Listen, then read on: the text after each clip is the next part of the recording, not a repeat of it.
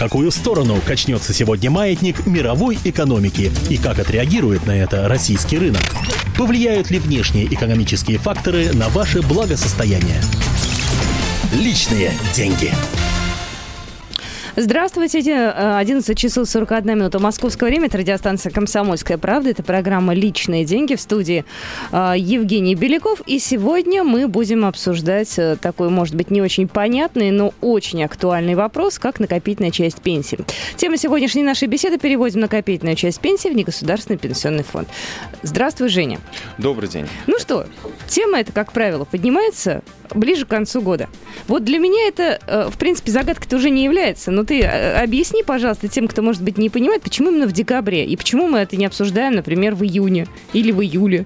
Ну, у нас, как всегда, э, принято откладывать все важные дела на самый последний момент, поэтому и разговариваем мы об этом в декабре, потому что накопительную часть пенсии, которая у нас практически у всех образуется по итогам работы, точнее, не у всех, а у тех, кто младше, э, кто родился после 67 года, э, она у них накапливается. Накапливается у 90% э, людей в эм, в государственном фонде, угу. то есть это государство этими деньгами управляет. А, это мы, э, сколько денег у нас уже накопилось, мы э, можем видеть каждый год вот в тех письмах счастья, которые нам рассылает пенсионный фонд. И раз в год а, мы можем поменять управляющую компанию или э, пенсионный фонд, которыми, который этими деньгами распоряжается для того, чтобы они, так сказать, приумножались. А, мы можем это сделать только один раз в год. Соответственно, если мы не успеваем, если мы успеваем, точнее, в этом году перевести пенсию, э, написать заявление о переводе в другую управляющую компанию или в другой пенсионный фонд а, негосударственный, то э, со следующего года примерно со второго квартала эти деньги уже появятся э, у этого пенсионного фонда, и он начнет ими распоряжаться уже по своему усмотрению. То есть, ну, точнее, не по своему усмотрению, а, а как он может ими распоряжаться и, соответственно, преувеличивать эти наши накопления. Если мы не успеваем в декабре, э, то мы можем написать это заявление и в январе, угу. но тогда наши деньги переведутся в этот негосударственный пенсионный фонд или в УК только в 2012 году. То есть мы теряем фактически Целый год, год да, да, и теряем достаточно крупные суммы денег. А, ты знаешь, мне кажется, что наши граждане их боятся очень сильно. А, потому что я могу честно сказать, я перевела деньги э, в негосударственный инвестиционный фонд. Это было несколько лет назад. Это было, наверное, года 4 назад. Причем меня очень долго уговаривали специалисты в области финансов, да, от тебя ничего не требуется. Ты только напиши вот э, заявление или даже, ладно, не пиши заявление, дай паспортные данные, это все, вот отдай специалистам все делать. Я девушка совершенно в этом смысле не прод... я не понимаю.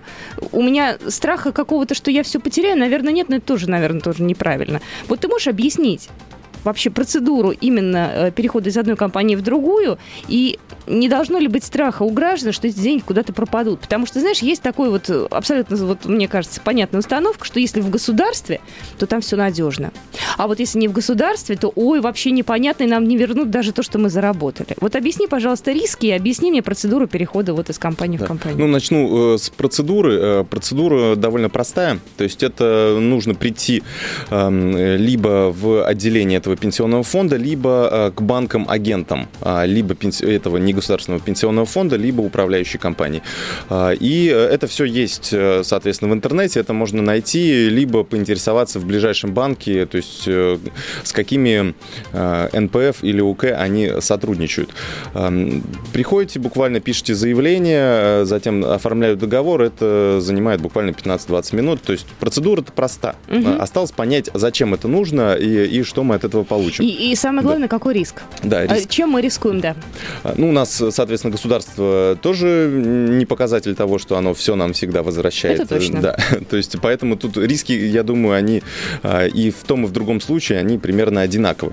А, у нас на рынке сейчас работает порядка 60, если я не ошибаюсь, а, управляющих компаний и примерно такое же количество негосударственных пенсионных фондов, которые управляют э, деньгами по, эм, вместе с внешэкономбанком, который управляет государственной частью пенсии. Ну вот для сравнения, у нас в вебе у нас содержится, то есть государство управляет угу. 725 миллиардов рублей угу. находится вот этих накопленной пенсии. В НПФ у нас находится 142 миллиарда рублей, то есть уже в 5 раз меньше. И в управляющих компаниях 18 миллиардов рублей. То есть, конечно же, большая часть населения, они относятся к так называемой категории молчунов, то есть, которые не выбрали и вот как раз боятся переводить эту угу. часть пенсии. Тем не менее, у нас законодательство уже довольно серьезно э, э, проработано в этом отношении, и такие контрольные процедуры, они проходят постоянно. И все НПФ и УК проверяют э, на то, чтобы э, ну, они никуда не дели эти деньги и все-таки инвестировали их куда-то, и инвестировали э, с тем, чтобы не было слишком большого риска потери этих денег. То есть у них очень жесткие ограничения по инвестированию этих средств. А куда они могут инвестировать? Ну, что вы так для а, себя? А, да, они mm. могут инвестировать, соответственно, в облигации облигации, в акции э, крупных э, российских компаний. Угу. То есть э, там у государственного фонда, например, у него немного, ну, еще более консервативная политика. Они, они эм, эм, консервативный портфель они могут только в облигации государственных структур эм, вкладывать угу. какие-то. У расширенного портфеля, то, там можно тоже выбирать вот в государственной компании, там немножко более широкий портфель возможностей, но тоже только облигации. То есть облигация это та вещь, которая обязательно даст доход. Вот акция по ней непонятно. То есть она может расти в цене, может падать. А облигации, они э, в любом случае, это как банковский вклад. Она в любом случае через определенный срок э, какой-то доход э, даст. Но он будет маленький. В рамках примерно банковского вклада, что у нас и показывают результаты деятельности Внешэкономбанка. Он заработал своим вот клиентам, можно сказать, э, порядка 9,5%. Ну, а если взять по инфляции. этому году, э, так скажем, самую успешную управляющую компанию, сколько она заработала для своих вкладчиков? Ну вот самую успешную управляющую да. компанию... Э, Мы за... называть не будем, просто скажем в цифрах. Да. Для сравнения. За 9 месяцев, вот я, кстати, могу сказать тогда, кто интересуется, есть такой очень хороший портал investfonds.ru investfonds.ru, можно поискать это, и там вся статистика, э, как э, за прошлый год, э, так и за этот год есть, и можно, соответственно, ее посмотреть. Вот за 9 месяцев 2010 года у нас самая успешная компания 31% уже заработал. Но это в годовых, правда, считается. То есть в реальности, то есть они заработали порядка 23%, ну, что тоже неплохо, согласитесь. Uh-huh, uh-huh. И, соответственно, самая плохая компания заработала у нас 5 2,7%. То есть даже да. ниже, чем если бы в государстве остались деньги, да? А, То есть никто никуда ничего не переводил? Не, вот государство, кстати, даже лучше сработало. 8, даже лучше, 8. 8. 8,4% да, заработало государство и опередило 3, а, 4 4 э, управляющие компании. Ну, тем не менее, 57 управляющих компаний, они все-таки обошли по доходности э, государственную, и это доказывает о том, что ну, все-таки есть смысл переводить э, свою накопительную часть пенсии либо в управляющую компанию, либо в негосударственный пенсионный фонд. Ты знаешь, так хочешь сказать, неплохая прибавка к пенсии. Вот эта вот идиотская шутка здесь как раз выражена в цифрах, процентах, деньгах. Да, тут, конечно, есть, есть проблемы что ну, какой-то какой риск может быть теоретически. Да, а мы какой процент этого знать. риска? Процент, ну, конечно, процент очень сложно определить. Какой именно процент? Э, э, ну, например, есть риск того, что все-таки у нас хоть и большой контроль, но некоторые компании, управляющие и некоторые пенсионные фонды, они все-таки достаточно маленькие. То есть у них маленький объем средств, у них маленький объем резервов. То есть у них они не смогут в случае, э, в случае какого-то э, форс-мажора компенсировать компенсировать эти э, потери. А, ну, но в принципе, в принципе, довольно, довольно серьезно у нас выстроена защита угу. против этого. И, а, по крайней мере, прецедентов таких нет. То есть риск у нас всего существует всегда, но прецедентов а, банкротства э, негосударственных пенсионных фондов или управляющих компаний, занимающихся именно э, пенсионными накоплениями, э, он, ну, таких не было даже в кризис. Вот, поэтому это очень хороший показатель. И, конечно, они потеряли часть денег в 2008 году это ну, естественно. А, но они уже компенсировали эти потери, и сейчас продолжается рост. Я думаю, мы сейчас спросим у нашего эксперта, который на связи, Валерий Виноградов, советник президента по информационной политике Негосударственного ассоциации пенсионных фондов. Валерий, добрый день. Добрый день. Расскажите нам вот как раз, наверное, про риски. Мы уже начали говорить о том, что многие у нас боятся переводить э, накопительную часть пенсии из государственных, э, государственного пенсионного фонда в негосударственные пенсионные фонды или в управляющие компании. Вот какие здесь риски? Ну, вы знаете, если говорить про риски, э, нужно на самом деле сказать главное. То есть люди должны очень хорошо понимать, что риски абсолютно аналогичные существуют как в негосударственных пенсионных фондах, так и в государственной управляющей компании Веби, где, собственно говоря, и а, лежат деньги молчанов, так называемых. А, риски связаны с тем, что и там, и там, то есть и ВЭБ, и негосударственные пенсионные фонды, и частные управляющие компании инвестируют на рынке, на открытом рынке, э, практически в одни и те же активы, то есть акции, облигации и так далее. Поэтому все, что связано с этим, это, естественно, предполагает определенные риски. То есть рынок может взлететь, рынок может просесть, и с этим, собственно говоря, связаны эти риски. Угу. А что лучше выбрать? Вот э, мы уже говорили, есть негосударственные пенсионные фонды, есть управляющие компании. Мы можем и в те, ну, и в другие приложить говорить, деньги. Если, если говорить кратко, если говорить кратко, то за время работы негосударственных пенсионных фондов, а мы ведем отсчет, это последние пять лет, то есть это время активной работы на рынке негосударственных пенсионных фондов, когда уже сформировалось полностью все законодательство, которое регламентирует работу негосударственных пенсионных фондов, то за последние последние вот пять лет у негосударственных пенсионных фондов в любом случае а, доходность была выше, причем сильно выше, чем в государственной управляющей компании ВЭБе.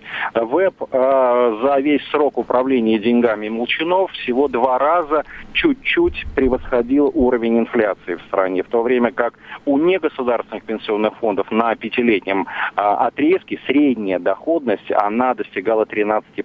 То есть была доходность и ниже, и выше, но, повторю, это на вот среднем а, отрезке времени в 5 лет. Она порядка 13% была. А вот эти управляющие компании есть? То есть не, не государственные, а есть вот частные тоже управляющие компании, в которые тоже можно деньги положить? Ну, а, давайте, тут тоже нужно понимать следующее, что а, да, и негосударственные пенсионные фонды, и частные управляющие компании имеют право распоряжаться накопительной частью пенсии, накопительной частью трудовой пенсии граждан. Но реальные объемы денег и количество граждан, которые переводят деньги в управляющие компании, оно практически минимальное.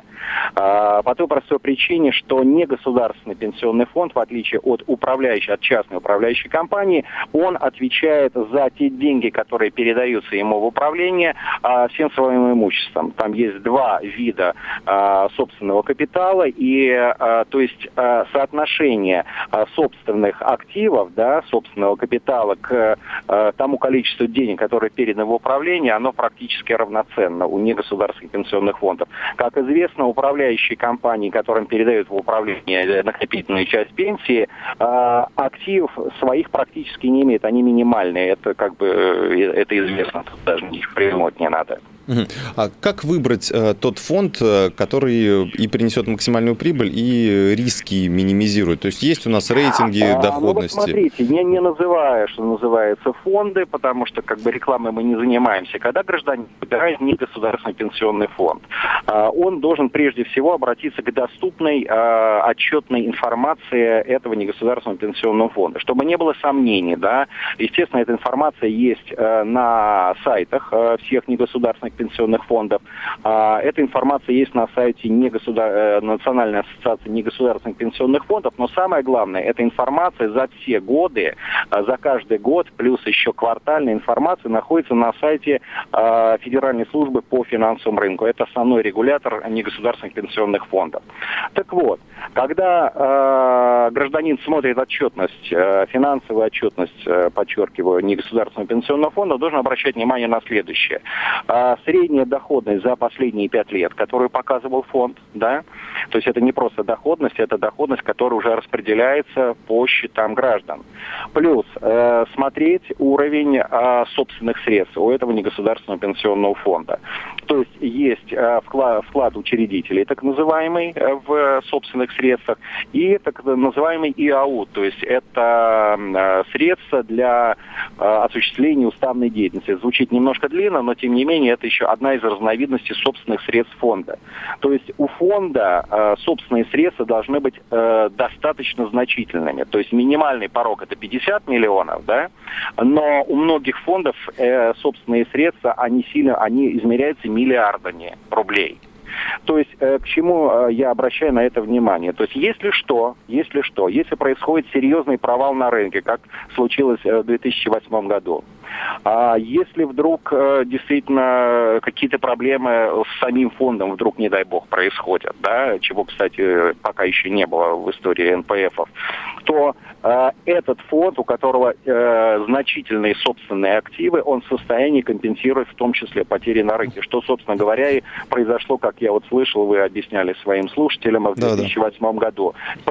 Увы, не все фонды, но э, часть фондов, как правило, это были крупнейшие фонды, фонды, они компенсировали до нуля э, потери э, на рынке в 2008 году. Общие потери, они были порядка 30% в среднем по фондам. А вот, так вот, э, чтобы не записывать доходность минус 30% гражданам, то есть это означало бы реальную потерю денег, фонды компенсировали за счет либо собственных средств, либо до внесения средств своих учредителей. Это, как правило, крупнейшие корпорации. Ясно, Валерий. Спасибо большое. Э, я напомню, у нас э, на прямой связи был Валерий Виноградов из Национальной ассоциации негосударственных пенсионных фондов. Ну что же, в интернете есть вся информация, можно посмотреть те компании, которые наиболее стабильные и чьи доходы не знаю, э, лучше, нежели у остальных компаний. То есть там в любом случае есть десятка, так скажем, таких э, стабильных, хороших компаний, поэтому можно найти для себя компанию, и, в принципе, ничего в этом страшного нет. Мне сейчас тоже вот э, помог Женя, я давно не смотрела о том, сколько я заработала. Правда, мне показал этот сайт сейчас, я глянула, сколько вот за три года у меня накапало. Я да. сейчас пытаюсь перевести это в какие-то понятные мне единицы из процентов в рубли, пока не получается, потому что надо все все-таки изучить, посмотреть, но, в принципе, ничего страшного нет. Главное, чтобы лавочку не прикрыли. У тебя, получается, управляющая компания, которая все-таки записала за 2008 году, год небольшой минус. Да, я посмотрела, да, меня да. это напугало. Ты мне сейчас да. будешь объяснять, что это значит? Да. Ну, это значит то, что, в принципе, они за последующий вот этот 2009 и 2010 год уже отбили те потери. Ага. Вот. Э, но НПФ тогда, вот, э, как уже Валерий пояснил, они в 2008 году вообще в ноль вышли. Угу. То есть не минус там 30%, да, у них было, а у них они записали на, свою, э, на твой счет, соответственно, просто ноль. То есть я просто ничего не заработал. Просто ничего не заработал. Все, ну да? и слава богу. Вот. Заработаем просто. потом. Главное доверять. Спасибо большое. Я думаю, что мы эту тему еще будем обсуждать, потому что народ просто искренне совершенно многие не понимают, что это такое. Да. Я напомню, что до конца декабря вы еще сможете перевести фонд, если, если надумаете, изучите информацию за ближайшее время. Многие, кстати, компании работают даже 31 декабря. Это я точно да. знаю. Да? Да, да, да. Мы эту тему обязательно продолжим. Я напоминаю, что эфир на радио «Комсомольская правда» продолжается. У нас будет тема дня буквально минут через 7 после новостей. Оставайтесь с нами. В какую сторону качнется сегодня маятник мировой экономики и как отреагирует на это российский рынок? Повлияют ли внешние экономические факторы на ваше благосостояние? Личные деньги.